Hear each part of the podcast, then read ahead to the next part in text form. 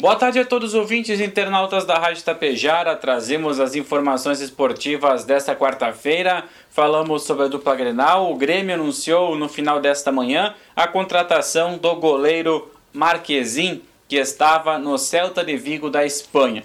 Ele que atuou muito pouco na temporada passada em virtude de uma lesão, vem para assumir então a camisa 1 tricolor até a temporada de 2025. Então, é um goleiro experiente que o Grêmio buscava para disputar a Copa Libertadores. Então, é um dos objetivos para o começo da temporada já foi então riscado da lista do departamento de futebol gremista. Já o Internacional apresentou também nesta manhã o meio atacante Johan, que estava no Atlético Mineiro, ele que jogou com Eduardo Cudê quando o treinador argentino comandava a equipe mineira. E agora, com a camisa 7, o jogador segue no Colorado até o final de 2025. Nome importante, é um jovem atleta ainda que já se destacou muito por onde passou na Chapecoense, principalmente no Palmeiras, também no Atlético Mineiro e agora vai ter ser, pode ser destaque também vestindo a camisa do Internacional. Pelo lado do Tapejara Futsal, havíamos a,